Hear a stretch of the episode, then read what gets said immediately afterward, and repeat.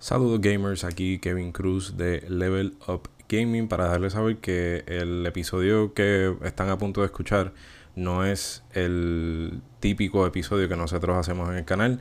Este es el primer episodio dentro de una serie que quiero implementar dentro del programa donde invito a amistades, familiares y personas que crean contenido dentro de la industria de los videojuegos, películas y ese tipo de cosas y sobre todo esta serie va a ser para un nuevo público ya que va a ser en inglés. Así que espero que lo puedan disfrutar.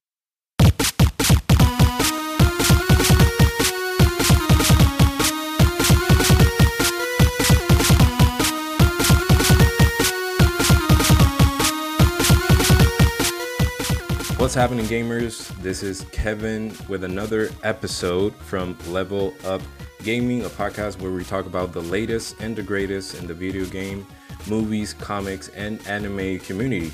As always, like I said, your host, Kevin Cruz, is here with you today. And as you have noticed, this is not a normal episode. This is an episode in English.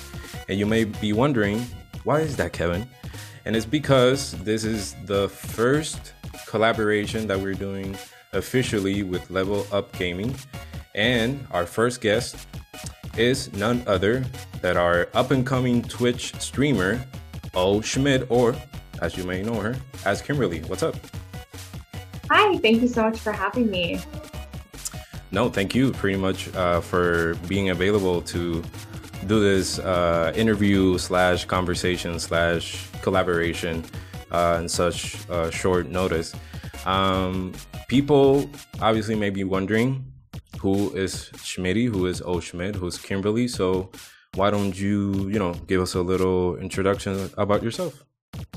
Of course, yeah. Uh, first off, I just want to say thank you so much. Like, I feel very honored for being on your podcast and um, being interviewed for something that's such an amazing um, profile that you have like started. Like this, I feel like you're gonna go great with like this whole. Thank you, thank you. Know? I'm not tearing yeah. up back here. I'm, you know, manly tears though.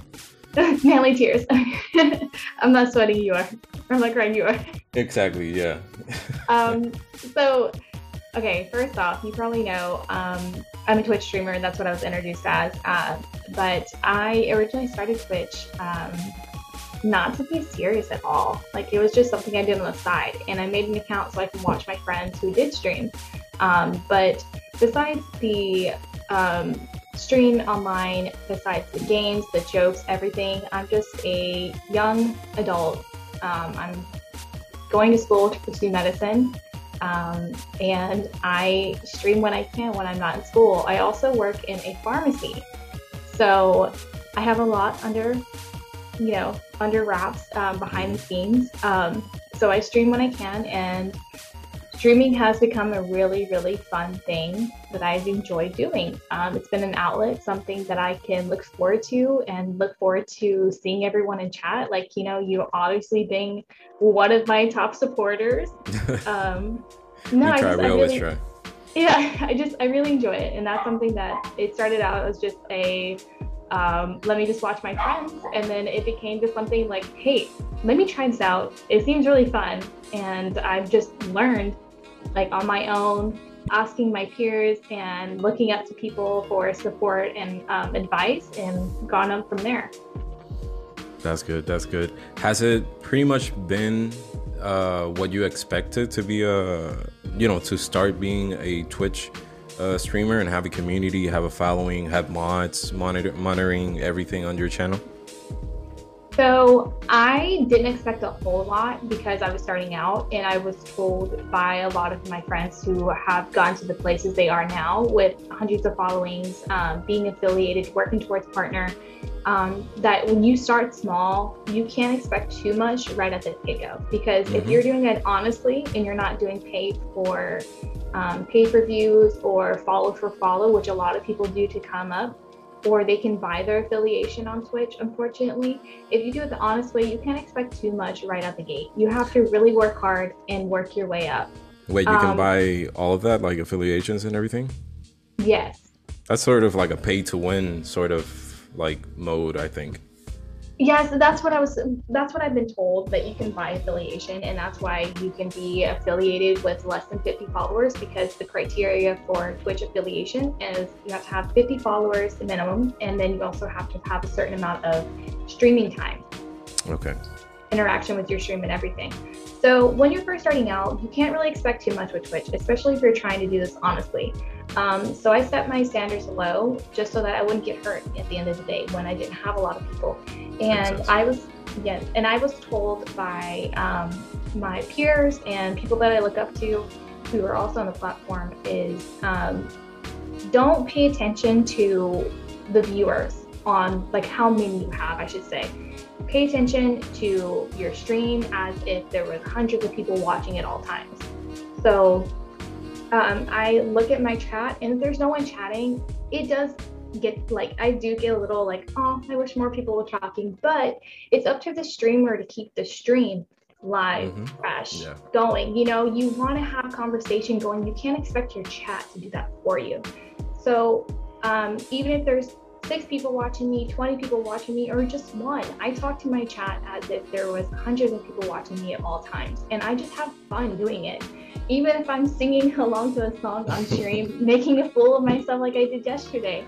Um, yep. like, Just in case I've been, I, I, was a witness of this uh, moment. it was, I, I, I was doing a lot of stuff at the same time, so I wasn't able to make clips of the whole thing. Oh but I my. wish I could have because it was, it was hilarious. It, it was a good moment. It was a good stream. It was a good yeah, comeback for was, the new year. Yeah, it was. I really wanted to bring in the New Year strong, so I figured why not do anything else but just have fun and sing and let loose and embarrass myself in front of mm-hmm. like I don't know how many people are watching at one time.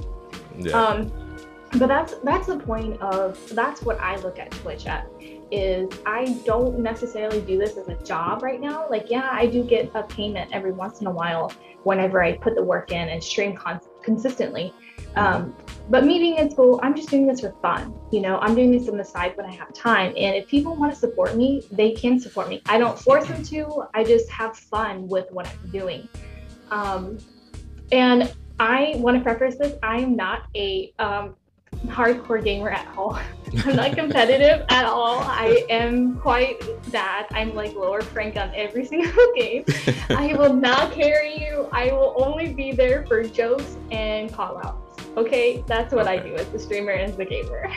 I think I think that's the most important uh, role to fill when you're when you have a squad, because you know everything can't be always so serious, right? Uh, you need, like you said, to let loose and have a fun time while you play because.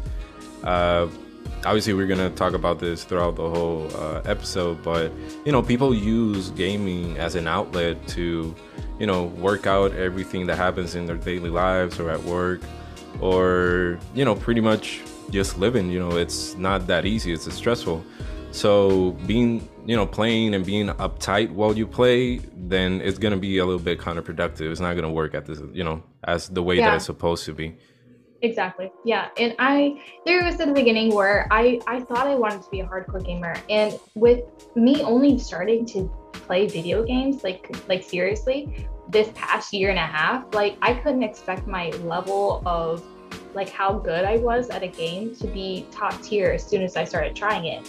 And so when I first started streaming, I was really hard on myself because I was so serious and I didn't have fun with it. And I understand and I saw the results in my stream. Like my chat was not as like fun and, and um, like it wasn't going as long as how it is now. Um, right. So once I changed that mindset of like not taking everything so seriously, letting loose and just having fun with it, then I was able to reach more in my platform. I was able to reach like different people from all over. And I found mm-hmm. you, you're from Puerto Rico. And then I found people from all over who have found my stream come in because it either makes their day happier or they're able to like have fun and chat and make jokes with me. Yeah, exactly. Um, but that's good. Um, I think that was a pretty legit uh, introduction. You said that you were nervous about this whole thing. I don't know why. You sound like a freaking pro doing all of this. You're gonna I'm see you like doing a collaboration. Right I'm literally sweating right now. But thank you Uh-oh. so much. I okay. Now I can calm down a little bit because I was really, really nervous. Yeah, the first uh, um, question or interaction is always a little bit nerve wracking, but you're doing, you know, you're doing good. Um, we are going to see you probably next month doing a collaboration with IGN or Game Informer, so keep an eye on that. oh, awesome. so, thank you. Thank you so much for giving us all that insight about who is uh, Schmitty. Where where did the name Oh Schmidt uh, I knew from? that was gonna. Because I, I knew I I know uh, a Schmidt, but it's from a TV show. I don't know if you're doing it because of the same yes. reason. Wait, yes. new girl. Yes. Yes. All right. New so girl, you're a Schmidt fan. 100%. Yes. Okay. So I okay. Let me just start off. I made a Twitter profile when I was 15 years old or younger, and um, you can change your handle on there, mm-hmm. right? Mm-hmm. So my Twitch handle was Oshma because it started as a joke because I couldn't cuss when I was living at home. So mm-hmm. I'd be like Oshma, you know, like as a joke. But then I started, and that was around the time where I was watching New Girl. And then it finally clicked.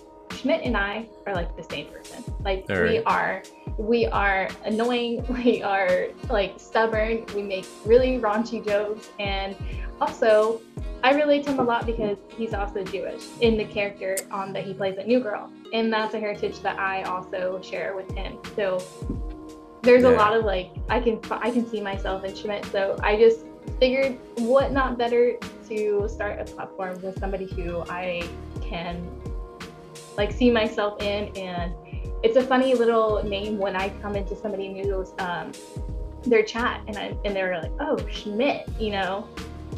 All right. Unique name. That's that's cool. Um, just so you know, I've been I've watched uh, New Girl now.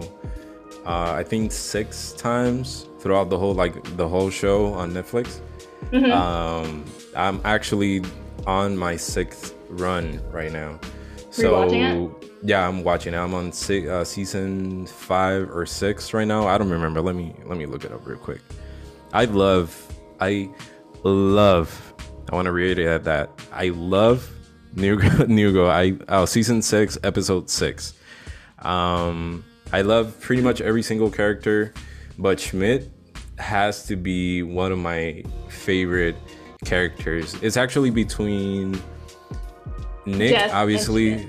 Nick, nah, yeah. not Jess. Jess. Jess is cool, but um, I think since I've been watching the show, like since I've watched it so many times, I think I've come to appreciate other characters, uh, you know, other than Jess, who's pretty much the the main character of the show. She's great, you know. Don't yeah. don't, don't get me wrong, but Schmidt, uh, Nick, and Coach. I think oh, that yes. combination of everybody um, it's it's amazing. Um, I yeah. always, I'm always like laughing out loud. Uh, one of my favorite episodes is actually interactions between Schmidt and, and Coach when they're trying to be models. Yeah. And and they're doing all these like hilarious poses, and um, I, I I can't remember the quote where Coach says something that oh I I make a better baby pose uh, than Schmidt because listen to this, and then he says like a like a line as a baby with the you know with the baby tone and everything, and that is one of my favorite uh, scenes when Nick tells Schmidt that he's gonna throw him a bachelor party in Tokyo. I oh yeah oh my god I I love Schmidt. Actually, so a, those, a, friend of mine, uh, yeah. I was gonna say those three characters are my favorite too, and I thought you were gonna say Jess because everyone says Jess. But I'm so happy that somebody else appreciates the others like yeah. as much as I do. Actually, uh, I think on my third run throughout the show, I started not liking Jess as much because I started thinking that, man, everybody is having issues because she's trying to overstep her boundaries, which is a common thing happening throughout the whole show that she doesn't know how to, you know, set those boundaries and let people be and you know help them un- up until like a certain margin or whatever um, and that's i think when i started sorry um, that's when i started uh, appreciating the other characters like schmidt and coach and they're hilarious uh, from the start. So, uh, yeah, I, I really like the show. So uh, I I'm really happy that that was a theory that I had that your Twitch name was based on one of my favorite characters from one of my favorite shows. So I'm I'm happy about that. That my theory yeah. came true. No, your theory is right on the money. No, uh, my name is based off of the character Winston Schmidt from from sorry, New Girl. yeah, definitely my favorite character, my favorite show as well. That's cool. That's cool. So, are you ready, Kimberly? Yes. All right. All right. Uh, we're gonna uh, start with the actual interview.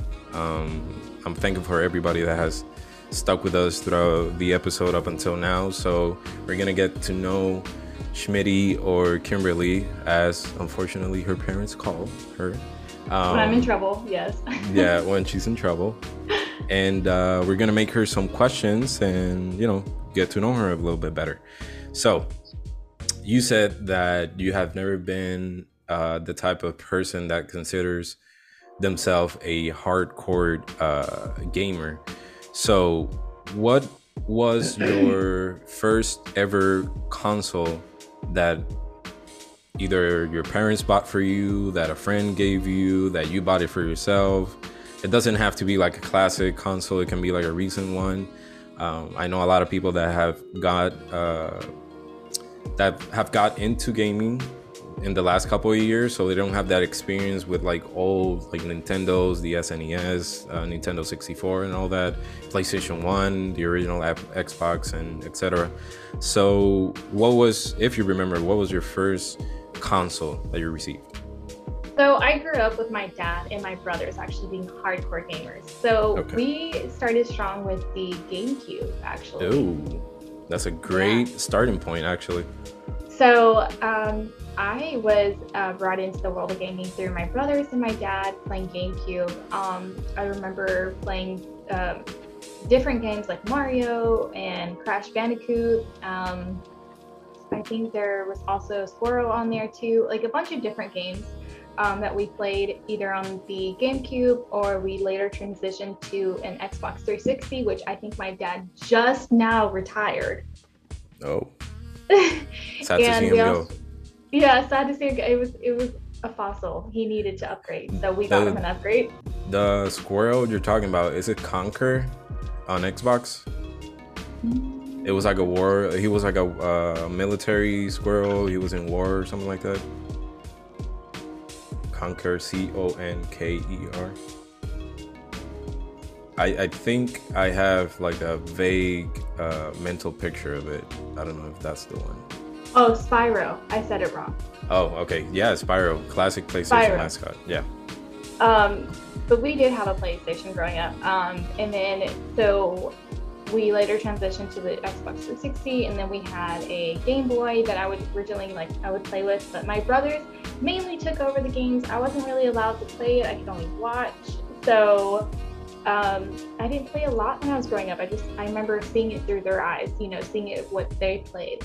Um, I didn't later play video games for myself until about this year. Um, so I started out on a PC actually. I didn't play console. I mean, I did a little bit when my brothers were not home, but I didn't know what I was doing. So um, I started on a PC, and that's what I've started with the entire time. So I am super um, confused when it comes to uh, trying to play games with a controller. I don't know what is up and what is down. I am a keyboard and mouse main.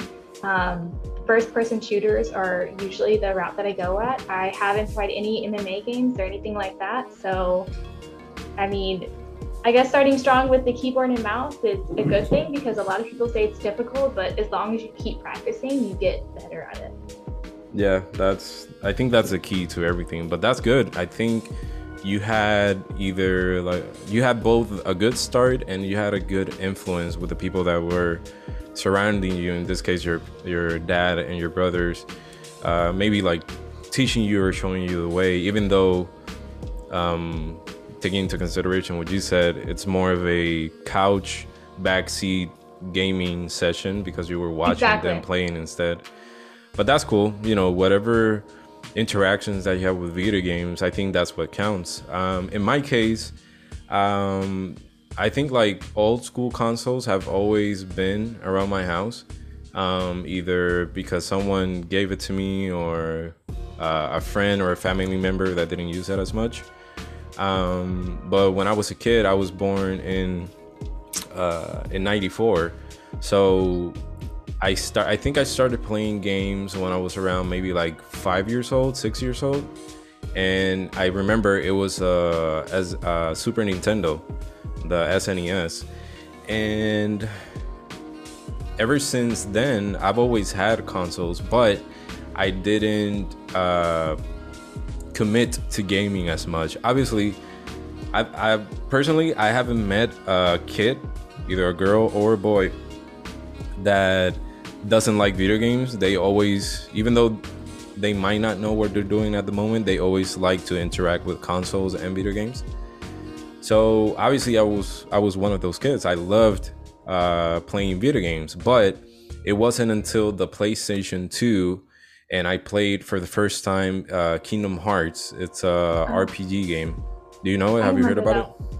We used to have that one. Yeah. Yeah. All right. So when I first played Kingdom Hearts 1, when it came out uh, on the PlayStation 2, um, for those who don't know what Kingdom Hearts is, it's a Square Enix or what it used to be known as a Squaresoft game mixed with Disney characters. So it's pretty much Final Fantasy characters with Disney at the same time.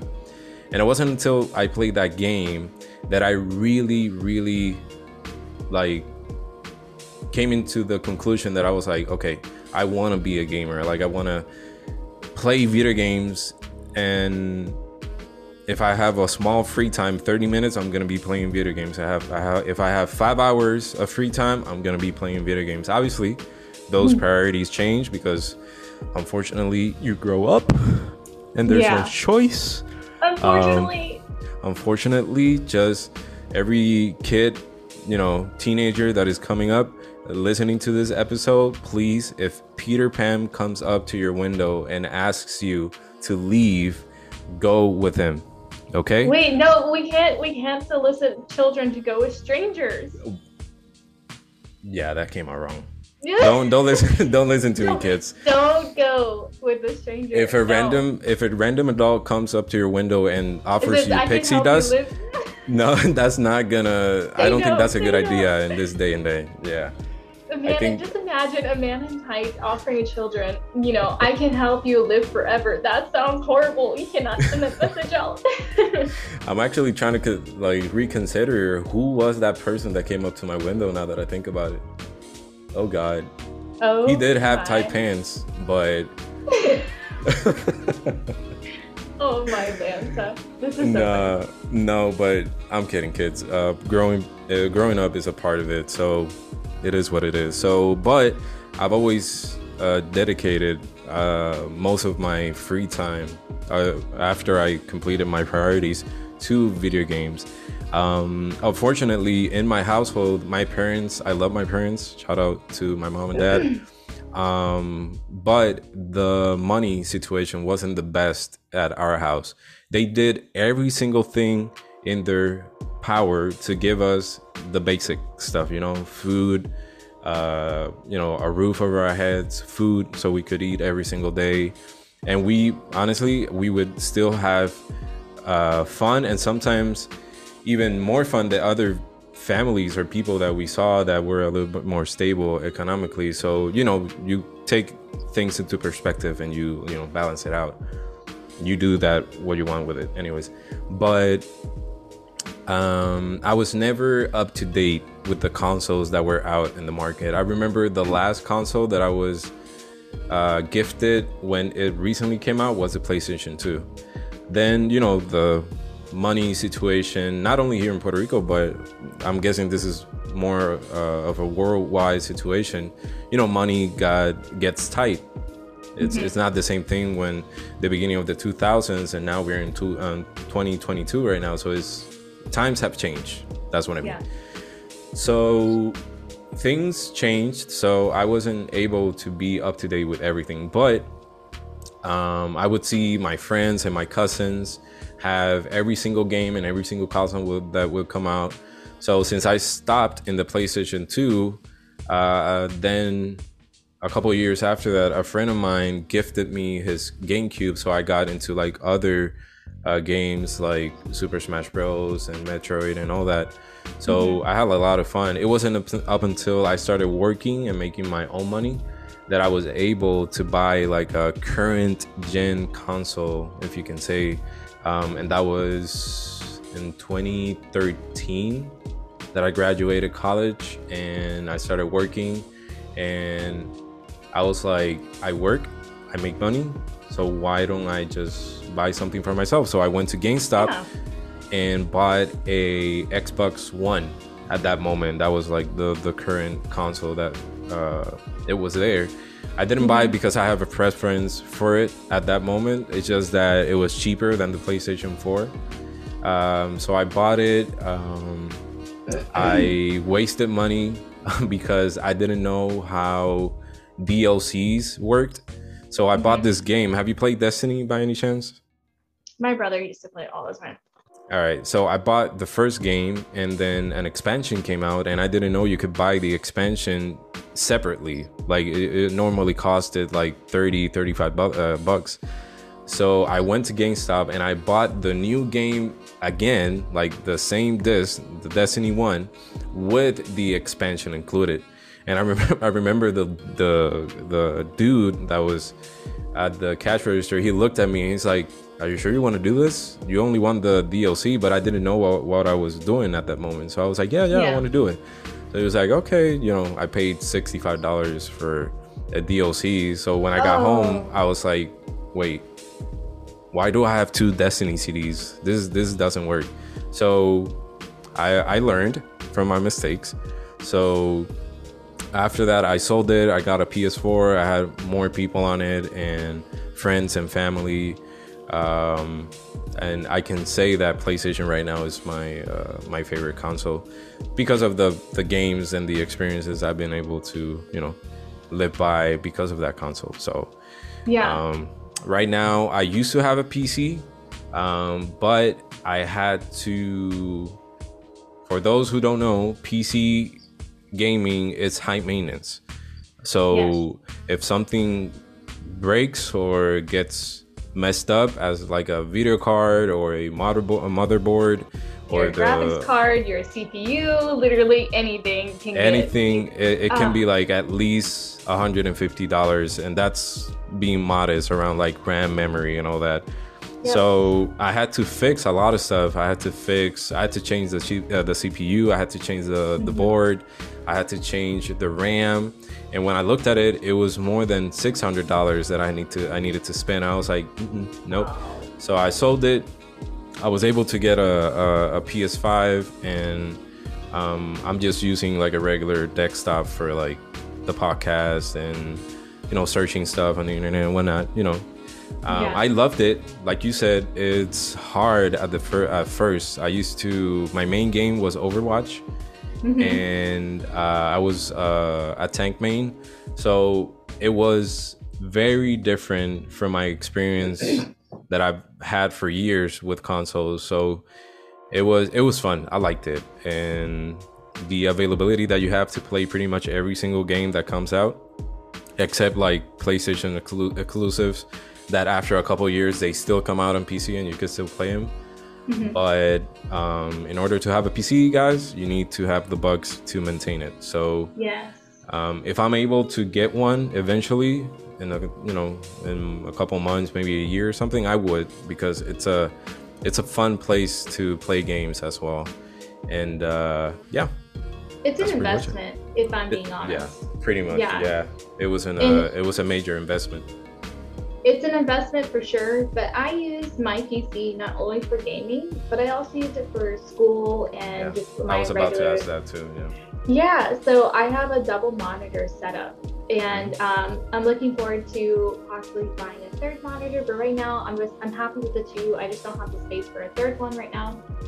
Um, yeah. But I use it I use it for school, so it's really good for studying because I can have my lectures pulled up on one monitor and my notes pulled up on the other monitor, or um, I also have ADHD, so sometimes I have a stream pulled up on one of my monitors while I'm trying to study, or music playing in the background, and it really helps for not only studying but in streaming. It, it's literally the best investment that I made.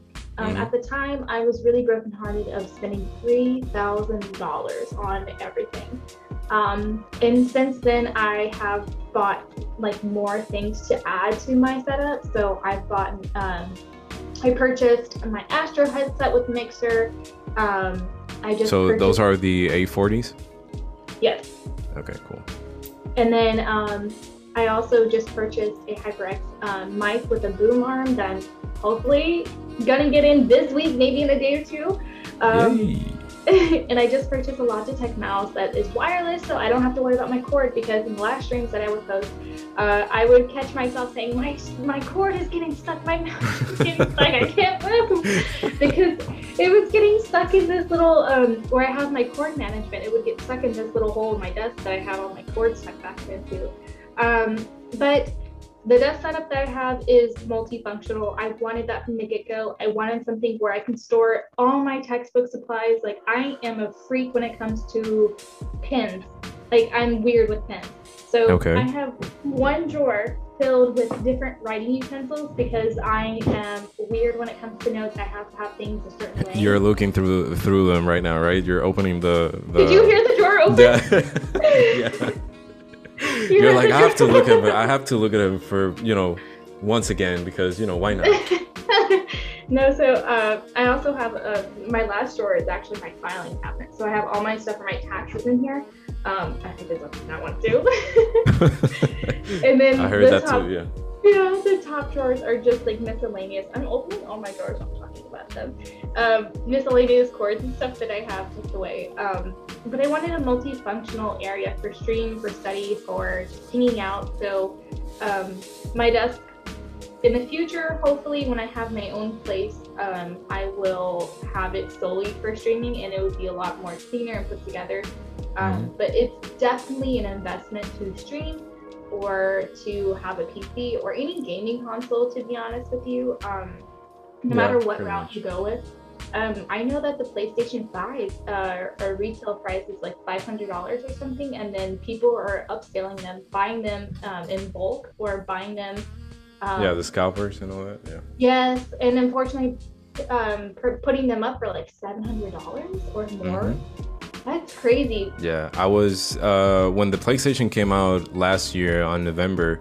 I was actually uh, able to get one through the Walmart uh, pre-order here in Puerto Rico, and uh, I got it. I literally uh, they sent me the notification, and I went to Walmart. It was like five in the morning because that was the time that I that I had to choose. Yeah. And um, I went there it was dark out. I hugged that box like it was a family member. I did not let go. I put the seatbelt on. I zoomed you... to my house. Um, and I left it underneath, like uh, in my closet, like hidden because I didn't want to, uh, like anybody to like mess with it. But then at the beginning, when the PlayStation 5 released, uh, there there weren't many games that I at least were in, was interested to play in. Um, so I got bored, and at that moment, I needed a computer because I used it for studying, uh, for my church meetings, and everything uh, through mm-hmm. Zoom. So what I did was I sold it. Unfortunately, I was one of those people that uh, cranked up the price. Yeah. Um, my gosh. I like I, I, I, I, I'm sorry. I'm sorry, gaming community, but I said it out of like I was joking about it. I said it at work. I was like, "Yo, like I'm getting bored of my PlayStation. I think I'm gonna sell it." And a dude at work, he was like, "How how much? Like how much are you gonna sell it for?" I was like, "I don't know, man. Like 750." But I was making fun of other people that were posting it like twelve hundred dollars or a thousand dollars or nine hundred. Mm-hmm. Um, and he was like, "I'll buy it." I was like, "You sure, dude? Seven hundred and fifty dollars, bro." That was that yeah. was the end price. And he's like, "Yeah, I'd buy it. I'll buy it." I was like, all right. So I gave it to him. He gave me the money. The money I bought a gaming PC um, from a dude that bought it from Newegg at that moment because, as we all know, COVID uh, has taken a toll on on there's there's a thing on electronics called conductors and those things have been uh, not available pretty much because of covid and the production for mm-hmm. gaming consoles uh, graphic cards yeah i was uh, just about to say i could not get a new graphics card that's one thing i was trying to update, uh, update with the graphics card yeah and i still so, can't get it yeah. it's it's hard do you have a micro center close to where you live at think so. I have to look into that. Yeah, Micro Center I think is your best option. I know people that go there every other way, uh, every other uh, every other day of the week, and uh, they have managed to get their hands on some like legit uh, graphics cards. So, um, yeah, but it, everything's being affected by it. Uh, car making, the the cars mm-hmm. like new cars are being affected by it. Um, like washing machines, uh, fridge, like refrigerators, everything's being affected by it. So it's not something that, as people may think, that Sony is doing it on purpose or Xbox is doing it on purpose. No, it's no, just this is a worldwide thing. So yeah, the companies are trying to be safe and trying to do what they can on their end to prevent like a mass um, outbreak of their of the virus in their mm-hmm. in their warehouses. You know, they have to think about the people who have families that they have to go to. And then even if like let's say you have an assembly line of five people and two people are out from COVID, you have to think about it. There's people who have to pick up the slack and it's going to be backed up. So yeah. I I personally um, I feel for those people who haven't worked in those types of job uh, job industries where it's a high demand for anything they're doing. Mm-hmm. I really applaud them, um, all the healthcare workers, especially all of these teachers who have to relearn how to teach, especially. Mm-hmm. Um, the coronavirus has definitely taken a toll on every aspect, and I really feel for everyone who's been affected and all the people who have been lost due to the virus. Um, my heart goes out to every single one of you who has been affected in one way or another. And thank you guys again for what you're doing in your job field and literally anything. Like me personally, I feel like working in a pharmacy, I get a lot of people, but I literally I'm smaller than anyone else has been you know, working their butts off to do what they can for everyone. But at the same time, you're doing uh, a job that is required. So hats off to you too. So you're doing a good job. uh, um, so, anyways, we were talking about how your gaming uh, background came from, and out of those experiences, do you remember what was your favorite game when you were a kid playing? Um, probably or couch gaming at that moment? so I played a multitude of games. I remember this is so lame, but do you remember um, Guitar Hero? Yeah, of course. I freaking love Guitar Hero. Yeah. So one year, so I had a single income household for as long as I can remember. My dad has been the provider for us um, because my mom got really ill when I was young, so she wasn't able to work. Um, and so that put a hard that that put a, a toll on our um, financial situations growing up. Um, but my dad really did work hard and still does work very hard to provide for our family. Um, even if I'm out of the house, he's still, can I help you with anything? Are you okay? Like, do you need anything? I'm like, no, no, no, I'm fine. But yeah. he, one of the things he really wanted us to have is a good childhood. So my mom would try to do anything that she could to try to make us feel like we're not poor, you know, because we were very poor growing up. Um, and then one of the things that my dad was surprised every once in a while was games. That was something that we all could enjoy as a family. So one of the games that he splurged on, he worked so many long hours at the hospital working overtime where we wouldn't see him at all. But he did it for a good reason to provide for us and to give us nice things to make us happy as kids. So he got us the entire um, garage, or not, not garage band, rock band mm-hmm. uh, setup the drums, the mic, the guitar, all that. But so, for rock band, not Guitar Hero? For it was rock band. It was rock band. We also had Guitar Hero. Um, I think he got Guitar Hero first, but uh, rock band was another thing. I um, like rock band best, um, better. Um, I feel like it's more inclusive. Yeah. Yeah. Pretty much. So rock band was something that we could all do together. And that was one of the things that I like I remember those memories and it was the best thing ever. is I remember my brother William on the the drums, John was on the guitar, and then I was on the mic. I don't. I still. it has not shown through to this day, but I'm still tone deaf. In case anyone was wondering. but, um, but you know, playing. I don't know why am I laughing at that. That's kind of not a laughable matter, but it's funny. It, it, is, it is a laughable matter because I still sing like a canary that is out of tune.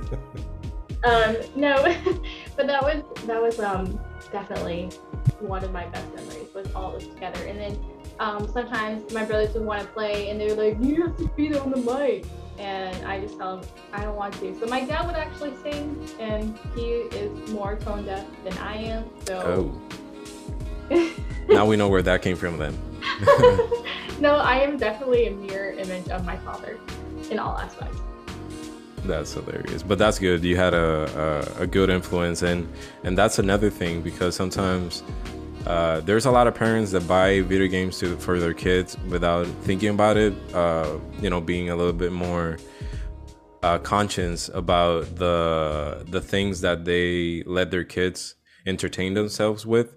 Um, yeah. Which that's for me, that's not a good thing either.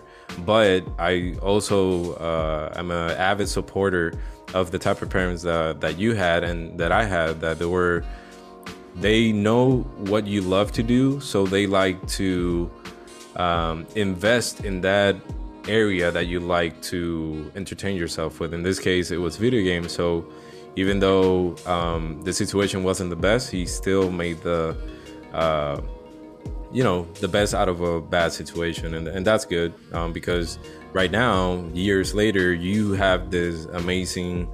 Uh, all these amazing memories stuck up uh, about how good of a time you had when you were a kid and even though things at the moment weren't great uh, those bad things were a little bit you know you would overlook upon them so you didn't you didn't have to yeah. like be uh, concentrated on those things Exactly, exactly. So as a kid, you're so you're, you're like a sponge, right? You see everything around you and you absorb everything. And so my dad was really, really smart, and he was literally the best thing ever.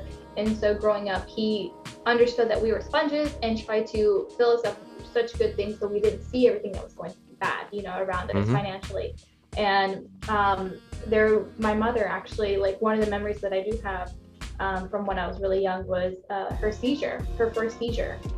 Um, and that took a toll on me, but that compared to all the good memories were a lot more uplifting and like, you know, not as dark. Um, but her seizure was one of the memories that was really hard on all of us because um, that was the same, around that same time, we actually lost our family dog too. Um. So that's the worst, by the way. It, it was really hard. Um, it was my brother's dog, my oldest brother. It was his dog. Um, his name was Hunter. He was my brother's like, you know, right hand man. Like whatever he did, he was with him. Um, hmm. but my when my mother had her first seizure, um, it was we didn't understand what was going on. As kids, you think that they're having a spasm or something. You're like, what's wrong with you? Um, but it was really graphic and it was very scary. And so my oldest brother did a really good job at like taking care of things. And he, I think, was only 10 years old at the time. And he did a really amazing job at calling for help and getting everything together that he needed to and trying to help my mom and shield us away. He pulled me and my brother away and my other brother, who's a year older than me. And he put us to the side and he took care of everything. And so I'm really grateful for him because if he didn't, if he wasn't there, then I don't think my mother would be alive and I don't think we would be here like in this state right now, you know. Mm-hmm.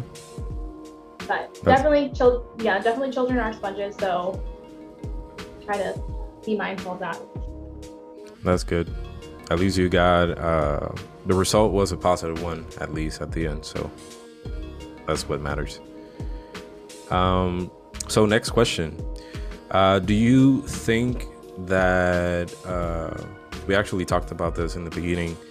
Uh, it's a good place, uh, like a good outlet for people to relax after like a long day at work or school. Um, even, do you think? Yes. So um, I am a stressful person. like mm-hmm. not stressful, like I don't put stress out, but I absorb stress so easily. Mm-hmm. Um, myself, and I don't know if anyone else is like that. So they get they can get overwhelmed. I'm raising my hand, by the way. I'm, I'm the same way too. yes. So literally with a day-to-day basis, I can have a lot on my shoulders and I feel overwhelmed. So gaming for me was something that I can relieve those stresses. Um, um, besides going outside and taking a walk to clear my head or whatever that may be that I do, um, gaming was one of the things that I fell in love with because I could laugh with my friends, I could game, take my mind away from things, literally forgot, forget about what I was going through literally an hour ago and just focus on let's try to get this dub on this game. Let's go ahead and make some laughs with my friends, you know, make some jokes. And it literally would be you take a situation that started out kind of like crappy in the beginning and then you turn it into something that was actually like, hey, I actually had a good day towards the end, you know, like it wasn't all bad. Or you would vent to your friends and be like, the day was this. And they're like, it's okay. Let's go and get these games done. Like, you're, you know, those things are not going to affect you at the end of the day, you know? Yeah. That's but good. That's, um, I think personally, I I've, I've always thought thought that whatever makes you happy to do, even if it's you know, if it's playing video games or doing uh, exercise, going to the gym, cooking, uh, sewing stuff, you know, doing like um, uh, arts and crafts and whatever after a long day at work because that thing makes you relax or you know blow some steam, steam off. I'm up for it. Like i'm a hundred percent up for uh, doing whatever makes you happy and whatever whatever helps you de-stress the most after like a like a you know tough day at work or at school or just in general because sometimes even while we're at home doing nothing we're still stressing about other stuff that haven't even happened yet you know? Um, and taking into consideration that you said that you're a person with uh, the attention uh, situation that you're having I, I bet that is something that um, it piles up quickly in a sense right? Yes no it easily to feel piled up on and that's how I get overwhelmed. It's like it feels like one thing after the other, and you get to a point like, what else can go wrong? You know? Mm-hmm. And then something does. yeah, something always does. Yeah, but you know, it's all a matter of keeping a positive perspective and trying to make the best out of a sucky-ish situation that we are currently living. And now with COVID and the whole pandemic thing, I know that has brought a lot of stress upon people. Uh, I know for a fact I was severely stressed at the beginning of the pandemic and I was working from home, but then I was asked to go back to work from the office. And that day, when I was, uh, when my boss let me know about that, I was like, I think I had like a anxiety and panic uh, attack issue like happening on the same day because I was like, stressed because of the situation and the circumstances that we're we're living at uh, living in at the moment. Yeah. Um, and for sure, video games and gaming in general has been an amazing outlet for me. Um, just a heads up, you guys, if you want to know a little bit uh, of the backstory of how video games have helped me as a person, as a teenager, and now as an adult, you can go ahead and go to the Blue is Beautiful podcast on Spotify or any uh, podcast streaming platform. And you can search uh, an episode that I did uh, with Ellison. Uh, she's an amazing person that uh, addresses a lot of mental health uh, issues and talks about people that have been going through it or have gone through it or are still going through the same circumstances with mental health, and yeah, you're gonna get a lot of backstory uh, from me in that sense. And uh, yeah, thank you so that's much for. Really uh, huh? Yeah, that, no, that, that's a really good point. I really like how you just tied that in. Like, yeah, I, it's just that it's it's it's something about myself that not a lot of people know about. I don't say it aloud that much or or make it public so everyone can see it. So I think it's a good uh, tool that Ellison and her podcast provided me to talk about, and you know, it helped me. So I hope uh, it can help somebody else. All right.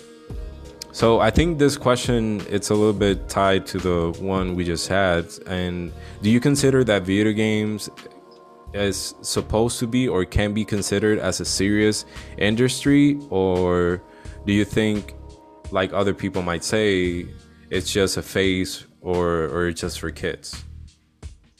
So I feel like streaming or Twitch in general, wherever you go, you can go to a bunch of different platforms to stream. I feel like it can be for anyone. Um, you can be a 12 year old kid or a seven year old kid opening up um, toys, and that's something that you're happy doing. You know, as long as it's, it, at the end of the day, it's about what makes you happy. As long as it's not hurting anyone else, as long as it's not hurting yourself, I think you should be free to do whatever you want on the platforms. Um, so it can be serious. You can make it serious as um, you could be a talk show host that talks about serious topics in the world that's going on, like a news like a news uh, source, or you can be how we are, how we can be funny and serious at times. And there's sometimes on my stream, or you know, you've probably seen that I've talked about serious topics. So there can be a little mix of both where you can go towards being funny or serious. It depends on who you are as a person, what makes you happy, and what is your niche. You know, like what is your what is what is something that makes you like you. So mm-hmm. um, uh, Twitch being a platform that has multitude of different um, outlets for people. You can have anywhere from cooking, arts and crafts, gaming, and some people even do hot tub streams. Which I mean, whatever whatever gives you, uh, whatever boosts your little ego, whatever makes the money, do you. But um, yeah, you can literally do anything with the platform, and I think that's such a great opportunity that we can take is you can even have a podcast on Twitch. And I know a few mm-hmm. people who actually show their podcast live on Twitch and they have their webcams on and it's like full on stream, but they also put it onto their podcast outlets like Stream uh, I'm sorry, Spotify and um, all different uh, podcast streaming, yeah, platforms, yeah. Yeah, I couldn't think of them all at the time, but uh, it, yeah, so, it's, it's it's funny because sometimes uh, people associate Twitch with just pro gamers and people that make there i mean there's a lot of people that twitch uh, ugh, that stream on twitch that made or make currently thousands and thousands and thousands of dollars even millions of dollars. Um, and they pretty much sometimes just associate uh, twitch either just watching it or trying to start on twitch with people that you know that are like really serious people and are pro gamers and that's it mm-hmm. but like you said that platform you can find literally anything people mm-hmm. doing a lot of stuff play, playing one of my favorite uh, genres of streamers is the ones that they play music uh, that you request songs and they like literally make a loop station out of nothing and they make the song that you requested it's one of my favorite uh, uh genres obviously other than uh, gaming because I like it, but you can find a lot of stuff. Even yeah. like you said, the hot tub people. Weird. But, yeah, they're, they're yeah. their own little yeah. They want to talk about. Um, no, but I really I applaud for Twitch and YouTube is starting to do this too. Um, and mm-hmm. Trovo is another streaming platform that I just got familiar with. Um, that literally they start out as a gaming platform or a music platform, but you can literally find everything, like all walks of the earth, people doing all different things. And I really, I really am happy that um, we're able to have something that has so many things to offer, so that we aren't pushed to just video games, but people can find things that they're interested in, like doesn't have to be video games. It could be, you know, you can only go to Twitch for your, like you said, your music outlet or cooking outlet, whatever you feel like happy with. Yeah, it's a great platform. I I know that uh, sometimes Twitch have gone through a lot of uh, heat and fire because of situations that have been happening with people that you know one of the the the with top streamers, not uh, like uh, people that are yeah. starting off, and a lot of people have been affected yeah. by it and stream rates and stuff. I don't. I'm not familiar with the terms and what does it mean pretty much but i yeah. know that a lot of people have been heated against uh, a twitch and a, a lot of situation i think like anything pretty much the same thing has happened with people that stream on facebook um, mm-hmm. facebook gaming which is uh, uh, i think a good platform as, as well for people that are starting off Um, like you said, YouTube has gone through some heat too. Twitch, you know, pretty much. It's. I think it's kind of normal that it happens nowadays because everything, Yeah, in my opinion, can't be all perfect. You know. exactly. So you can't have the good times without the bad times. And that's with anything that you have throughout the day. That's anything that you have with every situation or any platform. It's the internet is the internet. They're gonna find something they don't like. They're gonna find something to be upset about. And so when you were talking about some things that were going on with the Twitch platform that they received some heat from was so there's been talk, is Twitch coming to a downfall? I don't know the answer to that. I'm so small. Some of the big streamers will tell you yes, some of the big streamers will tell you no.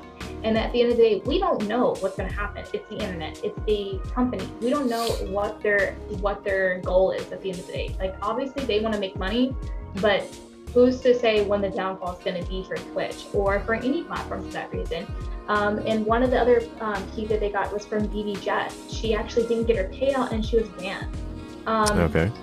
She was banned from the platform and so she couldn't receive her payout and her payout was a pretty uh, hefty payout might, i might add. I'm not going to say the number because i don't want to give an estimate i can't remember it but it was, it was pretty it was pretty large payout. Um, and so she was going through loops and hassles and since coronavirus tying that back in they don't have as many people in office working for payouts right now. And so there was speculation that either they were trying to steal money from streamers. That was a conspiracy theory that I'm not going to add about because I don't have knowledge on that uh, topic. Um, but there was also talk about um, from BB Jess's side that um, they were experiencing a, a lack of people in the office for payouts to help out with the payout situation because of coronavirus. They can't have that many people in the office if people are being sick. So that was one of the things that I was told about was from BB Jess, and I watched her lives, and she was talking about how frustrated she was, and then she went back to the platform. She went back to Twitch and started streaming again. People gave her a lot of heat. Why are you biting the hand that feeds you, or when you're talking out in a negative aspect of them? Because at the end of the day, that is true, but she's her own person, so she can do whatever she wants and say whatever she wants. And I think she's allowed to because it's not Mhm. like she is being done good throughout the whole situation. Like it's kind of messing her up. So I think you're allowed when something unjust is happening to you. I think you're more than uh, able and allowed to uh, speak out because if it's not the right thing to do, then you're not gonna, you know, sit there and It's take it. yeah to the at the end of the day it's her job she gets paid Mm-hmm. that's her that's her money you're messing with somebody's money and when it comes to money that's when people get the most angry and upset and so at the end of the day she didn't get her job or she didn't get her payout which was her check. Like you don't know if she had expenses that week or that month that she didn't get her payout for. Um, like she's her own person. She has her own thing. So i'm not going to get mad at her for saying what she feels and speaking out. But then she went back to the platform and she also got heat for going back to the platform after everything that they did. Um, But she said, you know, even though we had some hard times, I can't, you know, I can't just restart in a whole new platform. Yeah, and it's hard. It's gonna hard. Yeah.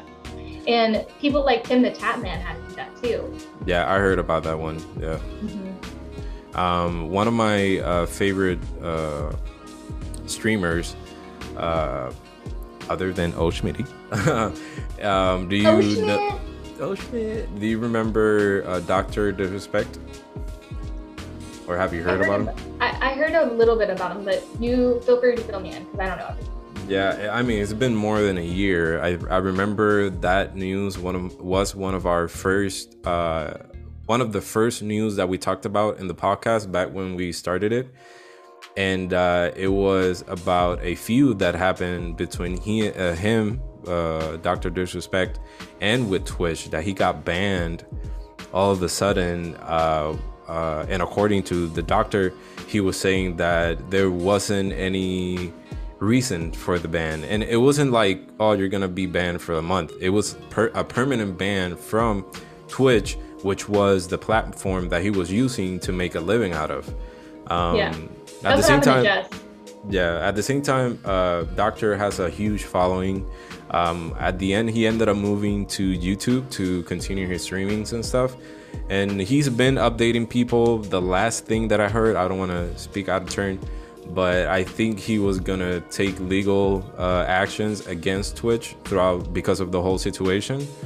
Um, so yeah, so there's, it's like that's one of the things that I, I'm talking about. That's the main reason I ask you this question because people think just because you're a streamer on Twitch or on YouTube, Facebook Gaming, or the other platform uh, you mentioned, just because you're there, they don't consider it that you're making money as a living through that platform. They just think that this is your hobby and that you just like being on camera and playing video games and talking to people.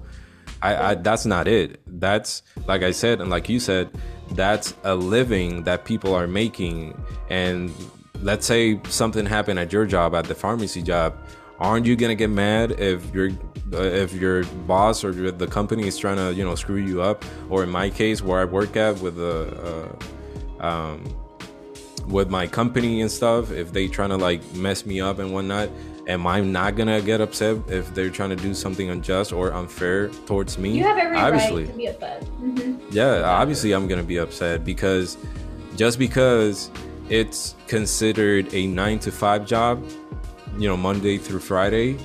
This is the same thing with people that have it living through Twitch. It's it's the same thing because they are putting their time into the streams. They sometimes pay other people large sums of money to handle the post production or the modding or um, uh, surveillance throughout the whole channel, you know, banning people and all that. They're they have people that depend on them as well. So it's you know it's a lot of things that people don't take into consideration because they simply see Twitch and they think it's just a platform for people to stream their hobbies. And since it's video game, they don't take the video games seriously, so they don't take the the things that are being done against you seriously as well. That's why people sometimes speak out of turn. Um, yeah. And it's a crappy situation, pretty much. Well, even at the viewer side, you log on and you get onto Twitch, or you go onto YouTube or Trovo or whatever streaming platform you go to, Facebook Gaming even you log on as as the viewer only and you watch a stream. You don't understand what that person's going through at the end of the day. You don't know how much they put into production after post production and you don't know how much they're trying to like you know how i'm buying things for my stream to improve it? That takes money. And mm-hmm. sometimes i don't have the money for my pharmacy job to do at that time because i have bills. So the money i do make from twitch is, is what I put back into my stream to make it better. And so that's what a lot of other streamers are doing is they take what they're getting paid from Twitch to make their stream better. And so at the end of the day, if you're messing with that that better aspect, if you're messing with that payout or their income that they're getting from their streaming platform, they can't make their stream better. They can't improve anything else on the on they, they want to for their, their viewers, or also because of their um their you know bills that they have to meet. You have to pay electricity and heating, AC, you know, all those things that go into the stream, you can't stream if you don't have power, you know? Mm-hmm. So things like that, like I know some people who are affected by um, just either lack of viewers because of people going back to work because COVID was the prime time to start streaming if you had the money at the time mm-hmm. because everyone was home. Now people are it's starting to go back to normal or the new normal is what we're being told where people aren't really on their computers as much or on their phones as much watching streams. So it's taken a toll on a lot of streamers that I know because their viewer their viewer count is going down. So that also means their income is going down. So they're struggling right now to try to find new ways to approach more people and to get more traffic to their channel. So it's affecting everyone. So as a viewer, you don't see that you don't see everything that goes behind because I know you know you probably have a lot of stuff that you do behind the scenes that takes hours to do. Yeah, time to do. It's time. It's a lot. It's a huge time consumer.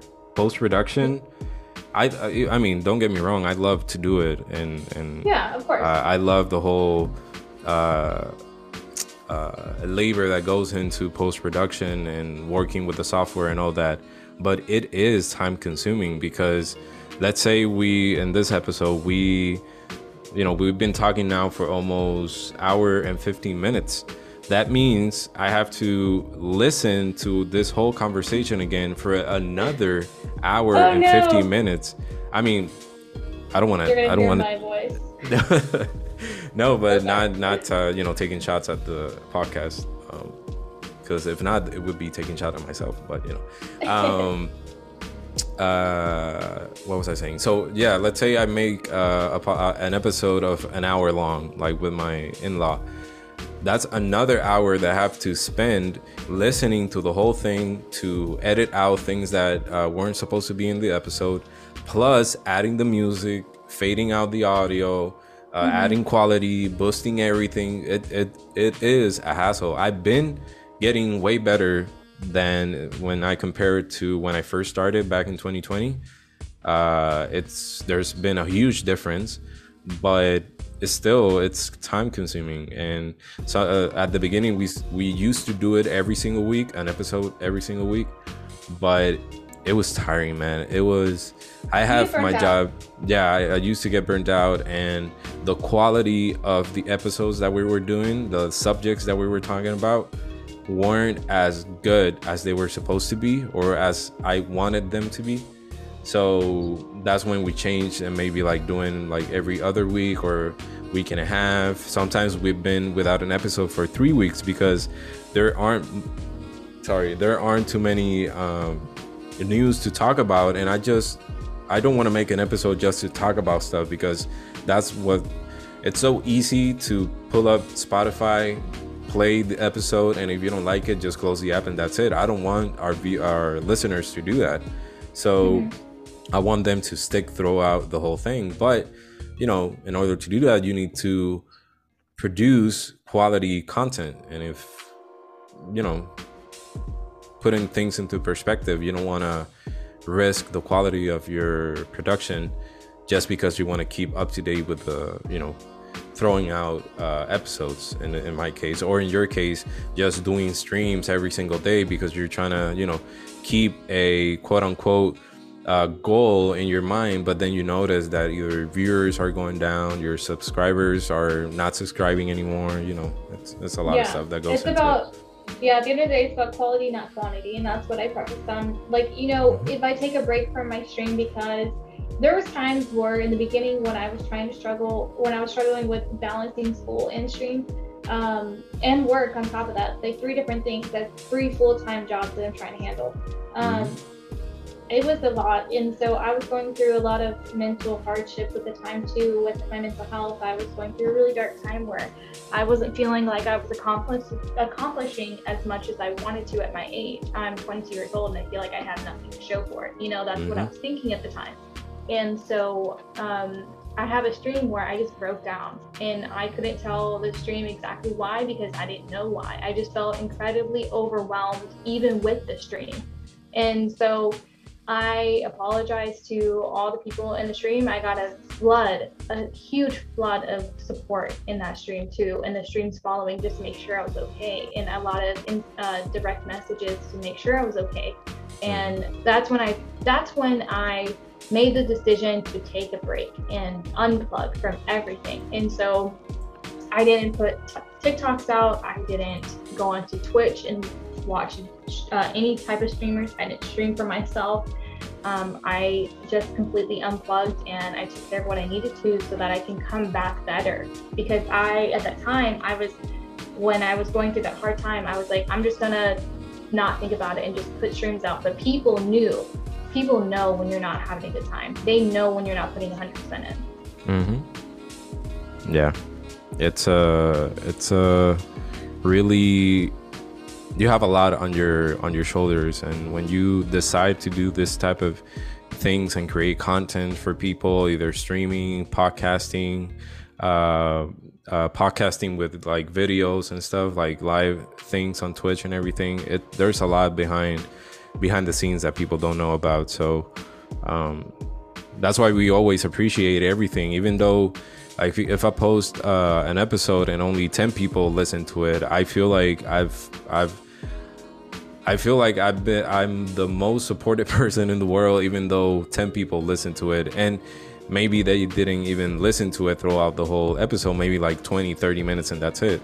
But I still I'm still grateful because um uh you know you put a lot of effort into your creation and when you see people appreciating appreciating it it's uh you know it's a good thing um so taking you know kind of tied with the uh, subject we were just talking about uh, with Twitch and streaming. What motivated you? And we talked about this in the beginning too, a little bit. What motivated motivated you to start streaming in the first place? You said it was just for fun, right?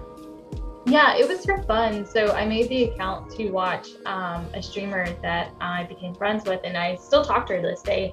Um, Kitten is TOG. Um, she is a streamer on Twitch. She took some time off um, because she's going through a hard time right now. Um, but I made an account so I can watch her streams, and then then she got me into gaming a little bit more for myself.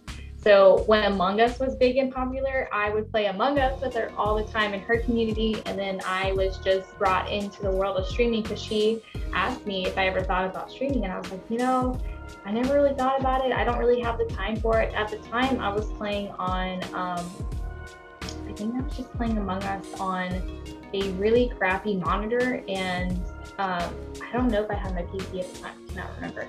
Um, but I just remember the quality wasn't good. And I had a headset that was old. It was a HyperX headset, and the, the audio was horrible. I think I still have some of those clips on my on my stream. I have to go look and see if I can find them. Um, but she got me into streaming actually, Kitten. She was the one who kind of like pushed my hand to see if I was interested in doing it, and then I started to stream for myself. And of course, you started small, so you didn't have a lot of viewership. Um, but from there, I've branched up. I've got a webcam, and now, now I'm where I'm at now, and I can't, you know, I can't thank anyone else besides her. She's the one who kind of encouraged me, and she taught me a lot, to be honest. Her and a few other streamers that I met on the platform taught me a lot about the stream and like what aspects go into it. That's cool. That's cool that you had a sort of like peers that guided you throughout yeah. the whole thing. Um, Because I've known uh, a lot of people that have started uh, streaming without any type of guidance. It's just pretty much googling and watching other people. Um, but it's good. It's good at the same time where you have that support and you know that sort of a guide to tell you, you know, do this, make sure not to do that because it's gonna affect your viewership and all that. So that's cool. I've I've always wanted to stream, but I think I've come to peace with it to realize that I'm not going to be able to do it in a sense um, because of work and all the things I have uh, going on behind the scenes and all that.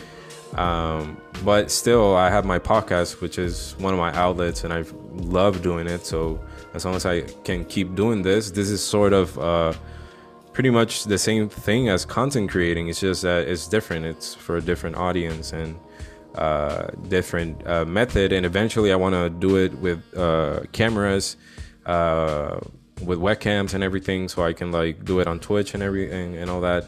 But you know, slow steps. Yeah.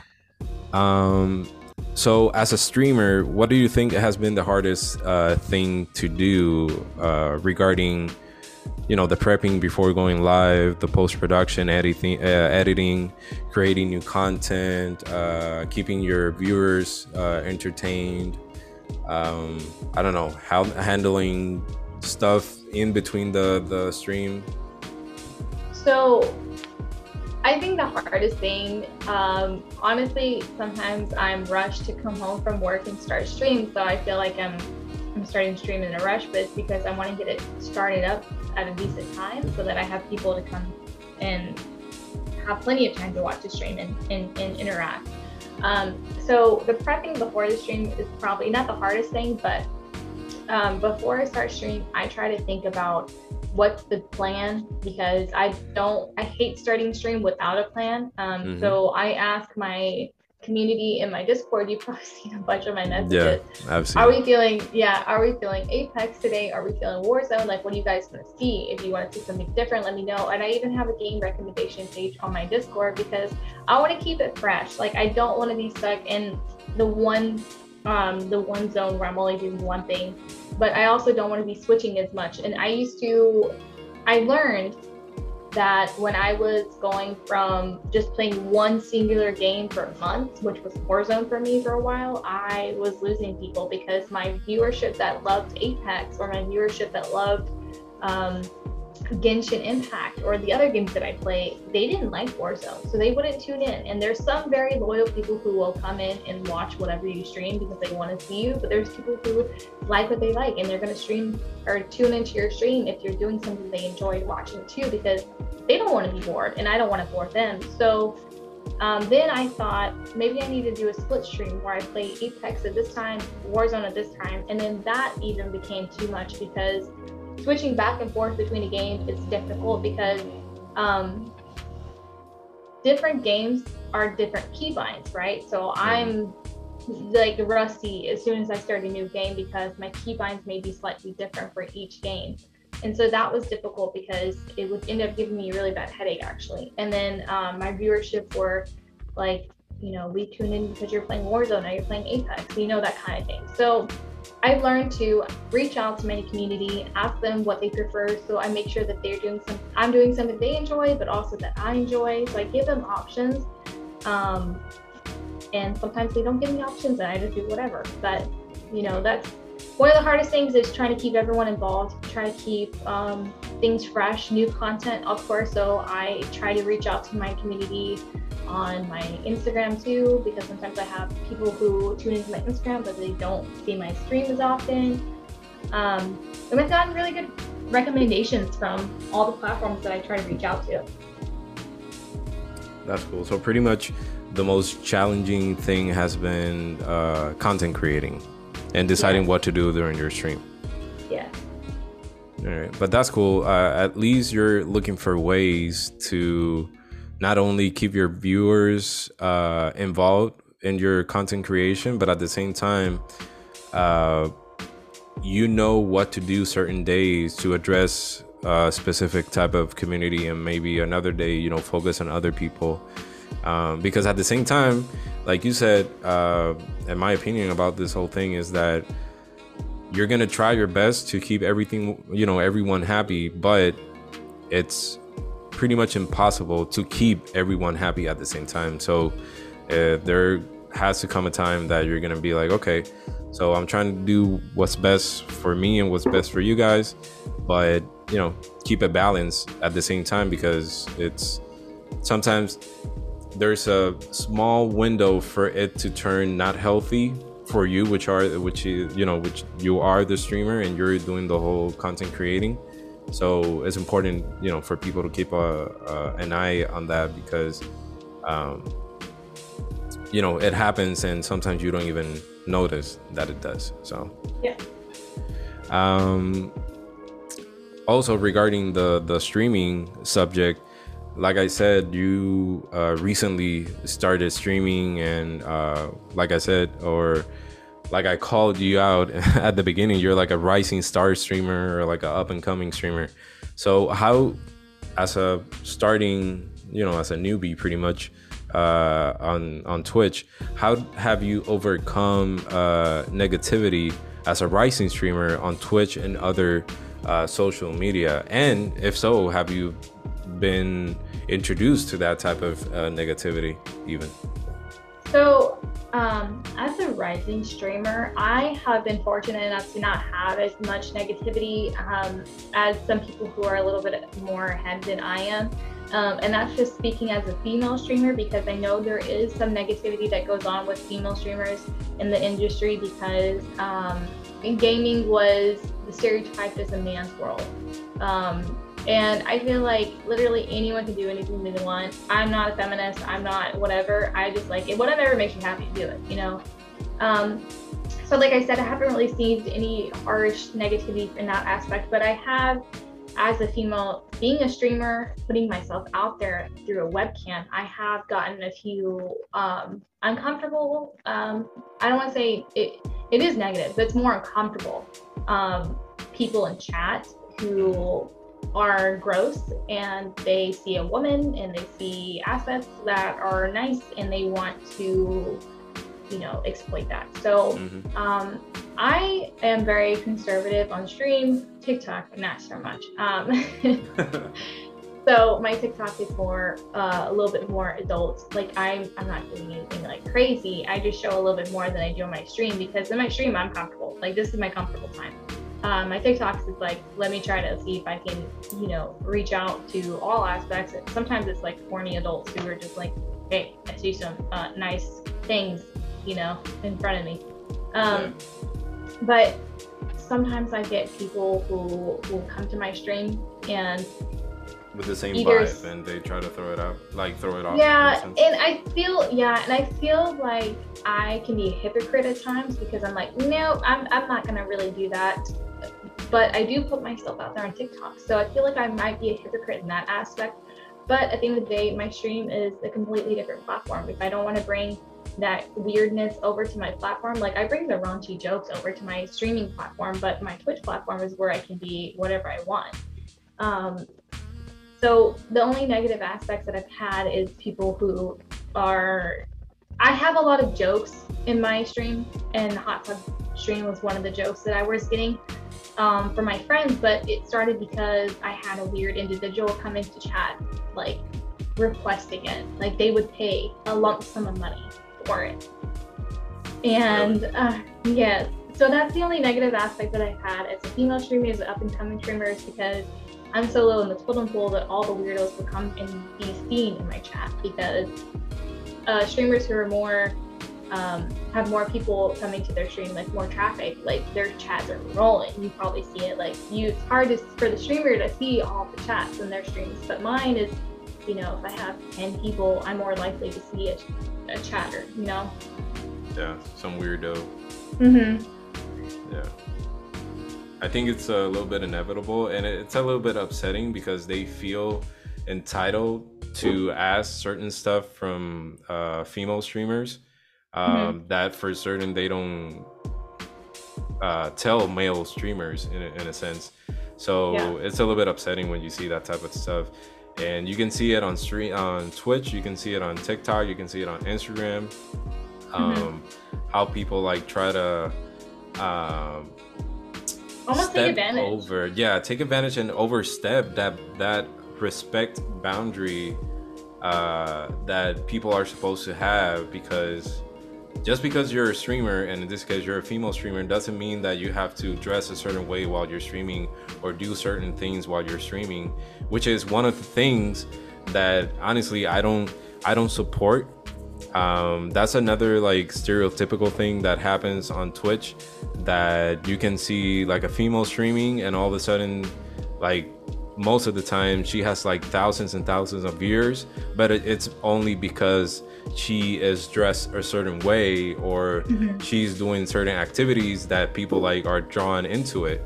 And when you see uh uh the you know the same like a girl streamer or a woman streamer female streamer in a sense doing the same thing like putting out quality content actually playing fun games actually putting up a fun stream but she has a hoodie on or has like like long sweatpants on and just because of that she has 15 viewers 20 25 uh, Yeah. you know it, it it's I was It's annoying. yeah, yeah, no, and it is because so the reason why I started my TikTok the way that you've probably seen it shift in my TikTok was because my TikTok I made so I can promote my Twitch. That was like the end goal. I didn't. that's actually how i found your your stream Yeah, and that's why how a lot of people find it. And so I was by a fellow streamer, I was told that um unfortunately being a female, your funny aspect isn't gonna get you that far. You know? hmm uh, I was told that you can be so funny, but if you don't look a certain way, then you won't reach as broad as the audience. And they were told, stupidest way of thinking honestly sorry to interrupt they told, no, you're fine. They told me that because of a, a streamer who's now up and who's like huge. Um, she started her streams by being looking a certain way, like she had low cut tops, and so that's how she gained a lot of her people. And now she's able to dress however she wants because she gained the following. And so that's how I started my TikTok like that. Was because She, you I, said I she's was, huge right now huh?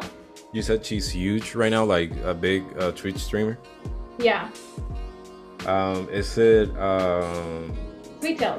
Yeah, Sweet Tails. I freaking love her content, bro. She's hilarious. I love her. I she's one of the people I look up to because I feel like I can see a lot of myself in her. yeah. Um, she actually said it. I, I think I saw it on a TikTok video that someone yeah. asked how many, uh, you know, any advice for up and coming uh, female streamers. Uh, and she literally said the same thing you just said, wearing a low cut shirt. And yeah. she was like, "I'm not kidding. That's the that's how I gained my my audience in a sense, which is it's sad, but you know, but yeah. Now so, she already has her her community set up, and and she, like you said, she does whatever she wants, and she's. Yeah. So um, that's why I started my TikTok that way because I said, well, I don't want to start my streams that way yet. I'm gonna start my TikToks that way and see how it goes. And I blew up on TikTok, to be honest with you. Since I started to do TikToks like that, I gained thousands of followers in a short period of time just because of how I look. So uh, I started to promote and push my Twitch more, um, like more hard. Like I had clips on my page, I had mentioned it in my uh, Linktree, like on my Instagram. Like I, I put everything out there. So um, I gained some people into my Discord and to my stream that are honest people who are streaming or watching my streams now that came from my TikTok because of they really like my vibe and my energy and like how I what I bring, you know, other than my looks. Yeah, so I think I my, think that's a good way to weed out the the fake viewers in a sense. Yeah. And so for my TikTok, I mean sorry, for my Twitch, if you stay because I'm in company clothes, then I know you're honest. Then I know you're not just there for one thing. And I'm not a competitive streamer or a gamer, so I can't offer you that intense sweaty gameplay that a lot of other people like maybe um sweaty. I like that. That, that yeah emphasis on sweaty. sweaty, you know, hundred percent. Like destroy and um, Braden and you know other things. Like I'm more like a sweet tail streamer. I'm there for the entertainment, like to entertain you guys with my jokes, my horrible jokes, and um, my blonde moments that I have with games, or just not trying to be as competitive. Like I, I'm just there to have fun. So you know, with me promoting my TikTok, if you come over from my TikTok, I gain somebody who can be honest. And maybe later on the down the line, I'll be a little bit more put together than I've been, and maybe look a little bit more like how female streamers. But then at the end of the day, I honestly feel like I shouldn't have to. Yeah, I honestly so, think that as long as you're being true to yourself and and you feel comfortable with what you're doing that's I think that's the the area the the comfort zone that should you should be at. That that's my opinion. I feel like you shouldn't portray or try to uh, seem like this type of person. Mm-hmm. Even though there's other people that do it, like uh, like Sweet Tails did, and now she's you know a successful person. But that's how she did it, you know, and it worked for her. I mean, there's there's almost like a 95% probability that it will work it will work for every single female streamer that starts on Twitch, but um, there's a lot of people that notice when you uh, are like a real, you know, you're being your real self, uh, and and what you bring in your content creation, people notice it when it's like actually genuine. So, you know, yeah. kudos to that. Um, tied to that uh, question, do you think uh, being a rising streamer is easier for girls, or or do you think girls have that advantage over guys that they are, are starting to stream? Um, so I feel like this is a hard question because I feel like I didn't write this are... down. I, I, I threw you a curveball on this one. No, you're fine. I feel like men have a more likely chance of being watched than women. Um, and that's because, like, typically their gameplay's better in some aspects. Because with female streamers, like, they can be hardcore great female streamers, but that's what they think is that the men have better gameplay and that the females are only there for just the looks, you know? So, um, girls can be better than guys in gaming, to be honest with you, or they can be just as good. Um, but I feel like they look more to the men for gaming content because they think that they're going to be better. But for the females, they go there for, you know, like we talked about earlier about how they look and, you know, the weirdness that they think they're going to get out of watching a female streamer. So, um, as far as who has a better likely chance of going further, I feel like it could be a coin toss in this one because yeah. it depends on what you have to bring to the table. Like they say on the platform that females have it easy and that they are able to go far and to boom up, but it's all about your personality, to be honest, and what you have to offer. Because let's say um, somebody who shows all their assets as a female, like what they have, um, yes, you can explode and be the top streamer just because of what you show. But um, I feel like it's more honest and better if you have like what we were talking about earlier, just staying true to yourself. I feel like that's a horrible answer to your question. No, it's actually a, a good one. Um, and act, uh, you brought up a, a, point that I didn't consider um, because it's true. Sometimes people think of, of guys as a more like not mature, but a little bit more serious content.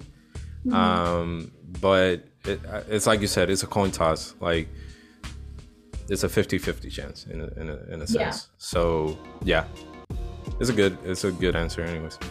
Um, I think you mentioned this earlier on, but how do you manage, uh, or how have you been managing or learning to manage your personal time and your personal matters and streaming time and responsibilities? Um, so when I started to stream really hardcore in the last few months um, before I took my break, um, I actually um, neglected a lot of responsibilities that I probably shouldn't have neglected, like personal time with myself. Um, I wasn't spending time with him, and it took a toll on our relationship. And um, that's because we both were not spending time with each other. And so as a streamer, like I've heard stories of people who weren't in the first year of their child's life because they were so focused on building their stream, or mm-hmm. they um, weren't there for key moments in their family's life, like certain things that happened, you know. So that was one of the hardest times that I had was that it took a really hard toll on my relationship with myself. And um, that's because I put so much time into streaming, into the after fact, like, you know, the post production stuff. So I was like editing all hours of the night. Um, I wasn't, game- like, I didn't have sleep, to be honest with you. When I was hardcore streaming and trying to put out content, I was out like until I was probably up till four in the morning every single night that I streamed to try to like edit what I could, get clips so I can put them on all over my social media. And so, how I balanced that was I now try to plan better. Um, so, I know that I have work at a certain time. So, I try to fit stream into my work schedule or the days that I don't work. And then I try to plan time with my spouse now. So, I make time for him because before I was neglecting him, and it, like I said, it took a toll on my relationship. And so that was one of the things that I had to learn how to balance is balancing like my personal life with my stream life and with my work life. You know, I had to make sure like what could be a happy medium. Uh, medium. Um, so that was really difficult, but just planning basically. And talking to if you live with somebody that you like if you have kids you know you know that they come home at 5 p.m so you want to be there for them when they come home from school so you can ask them how their day was and you want to be there for dinner and be there for and then they go to bed or be there in the morning when they wake up. So it's just thinking about what means the most to you and learning how to balance it how to plan ahead and to keep it scheduled that's another thing is scheduling things. Yeah. Yeah, keeping an agenda is pretty much uh, an important thing when you're trying to uh, balance uh, personal things and, and errands that you have to, you know, keep or maintain. Um, that's why I've been trying to tone it down a little bit with the whole uh, creating content for the podcast because it came up to a point that I was putting in jeopardy not like serious jeopardy, but I would be like always cooked up in my room trying to find news and editing the the the scripts because I make uh I I come up with scripts for every single episode.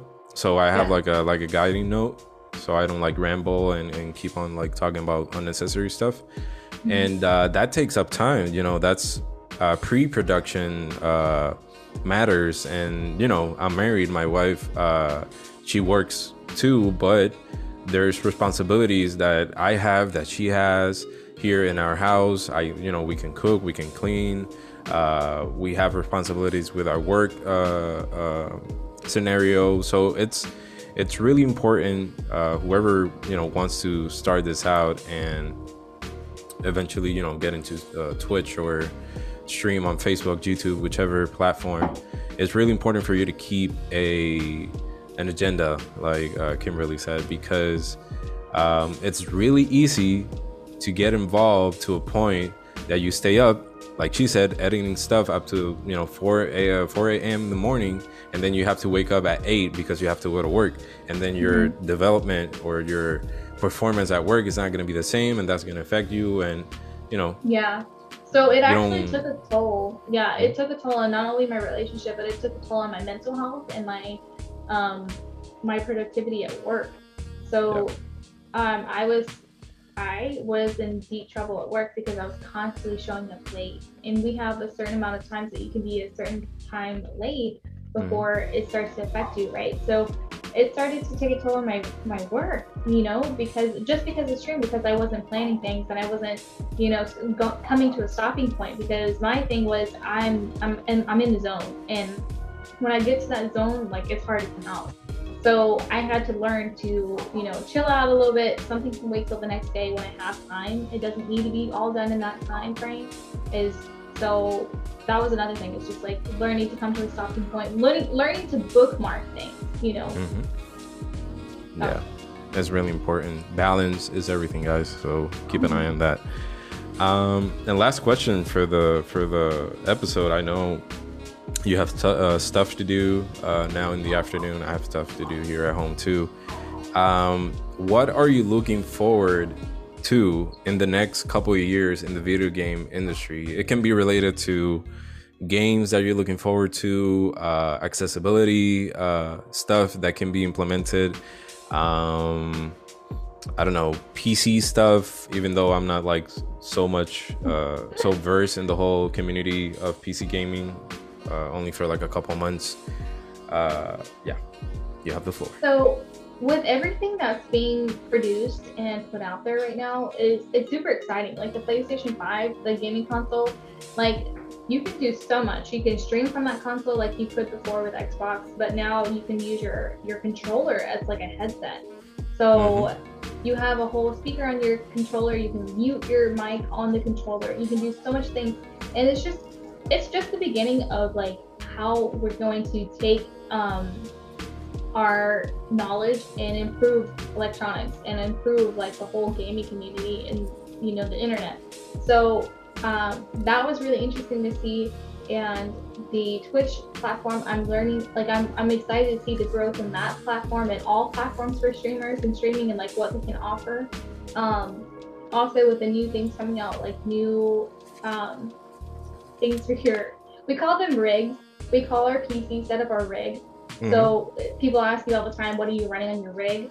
and like just key things for new setups you know like there there's this uh, channel on tiktok that i watch all the time um, and they have so many unique builds for pcs it's just like they are so intelligent and they can make in crazy little setups and crazy little uh, casements for this like this uh, literally computer but mm-hmm. things like that that i'm excited for and different games and of learning how um, we can improve the quality of games. So if you're a console player, you know the the FPSs are going to be lower than if you were playing on PC. But I'm thankful that they're learning to increase the FPSs for your uh, console gaming, um, you know, experience. So for PlayStation, I think they're still running at 620 FPS or 650, something like that. So a lower quality, but I think they're learning to improve the quality of the games and update everything so that you know you're playing at the best quality possible for the input that you have. Because most tvs and if you play on a monitor um, they have better quality now. So things like that i'm just excited to see is like the growth and what we're learning to improve in all aspects. Yeah that's a, a, a good point of uh, pretty much implementation. Uh, right now consoles are running uh, like base consoles, as in a- Xbox Series X and the PlayStation 5. On a base TV and whatever, it runs at uh, 4K resolution at uh, 60 uh, frames per second. if you are able to buy a TV with a HDMI 2.0 uh, port, uh, depending on the game, not every game does it, but there are games that can that you can upscale it to 120 frames per second, which is an amazing difference. Um, I recently was able to see that difference when I started playing on the PC, and the monitor that I'm using right now. It's a uh, I don't use it for gaming. It's just for regular like uh, casual stuff, but uh, it goes up to 120 frames per second or 124 i don't remember but when i did that uh, the the monitor that i used to have was 60 hertz so obviously it would go up to 50 uh, 60 fps so Yeah. when i first booted up my computer on the 144 uh, uh, frames per second i felt like i was playing a totally different game like Yeah. having a boost on fps makes a huge difference on the uh, gaming experience. Uh, before the playstation 5 and the xbox series uh, x and x um, the frames would go up to like 30 you know fluctuate between uh, 30 and 40 but when i first tried uh, 60 fps on the playstation 5 i literally said to my uh, work buddies and, and my brother-in-law uh, i told them like dude when people get used to 60 fps this is gonna be like the new norm. Like this is not people are not going to want to play games under 60 fps and then i had the pc and i started playing at 144 fps and i was like oh my god this is so different. It was it was amazing. And then i Yeah. sold the the pc and um, i started playing again at 60 fps and it was kind of a bummer but it's still good for 60 fps but once people start experimenting how more than 60 fps feels they're that's when they're gonna know. And Yeah. uh people i feel like people are not gonna want to come back from that. So i it's a good uh, thing that you said implementing like more uh uh fluidness if you can say on on gaming even though you're in a console so that's a good one Yeah. Um, I think I, I misspoke. I said 620. It's just 60. I don't know what I was saying. Um, for 60 hertz, not 620. Oh my gosh. Can you imagine? yeah Um, that, would- that would be amazing though Yeah, so no, because if you think about it, most monitors now are being built with the capability is 100 and plus uh, Mhm. hertz. So the frames per second, if you play on PC, is amazing, right? But if you play on cap, uh, if you play on uh, console, you're capping the ability that your game's able to put out. So if you're playing a 60 hertz game on a 120 hertz monitor, your frames per second are not going to match up, and your gameplay is not going to be as honestly as fun because you're capable. I keep saying you, you're you're capping the ability or the potential, you should say. So Mhm. I'm looking to see what games are um, for Warzone, for Apex. Those are the two games that I know off the top of my head that are still running at 60 hertz per second for uh, or 60 hertz or frames per second. Oh my gosh, um, Yeah. for PlayStation, they're still capping at 60. So I'm looking to see if they have an option for an update that can, if you are able to push further, you can. So that's what I'm excited for too. yeah that would be that would be nice Mhm. um so yeah that's uh pretty much it for this episode was it as nerve-wracking as you thought it was going to be No, it actually it wasn't as bad. Like it was actually pretty fun. Um, all the topics were interesting, and no one's ever really asked me about that. yeah um it's uh it's something that i'm trying to uh implement in the in the podcast so i'm really happy that you were pretty much the first person that uh was able and uh you know be in the podcast and say yes and you know be okay with every single question i i asked you. So i appreciate every uh you know every effort that you made uh, made to be here. Uh, our community uh, here our hispanic community that talks english are gonna are gonna appreciate it too. As always um, thank you to every single listener from every single part of the world from i'm gonna go through the list um, from united states puerto rico germany mexico ireland spain brazil peru colombia United Kingdom, Guatemala, Norway, uh, Chile, Canada, Venezuela, Honduras, Armenia, Bolivia, Singapore, uh, Republic of Lithuania, it, Italy, India, Nicaragua, Taiwan, Argentina, and Denmark. As always, we appreciate uh, every single support, uh, every single suggestion that you guys give us. And before we end this episode, um, I'm gonna get, uh, let uh, Schmidt give herself a shout out so she can put out all her social media so you guys can go ahead and follow her. Go ahead. So I just want to say a quick thank you so much you know, for having me. It's been an incredible opportunity. I'm so excited to be the first um, English uh, episode for your podcast. Like that's amazing, and your outreach is incredible. I, I did not even realize you reached such a broad audience. Um, but you guys can find me on Twitch. Um, you do twitch.tv forward slash Oshmit. You can find me on Twitch, and I do have my other social medias linked up there. If you don't have Twitch, no worries. I also have um, Instagram. You can find me at instagram.com forward slash oh dot shmit. That's my handle for everything. So you can find me on there. Um, it's been an incredible opportunity. Thank you guys so much again for listening.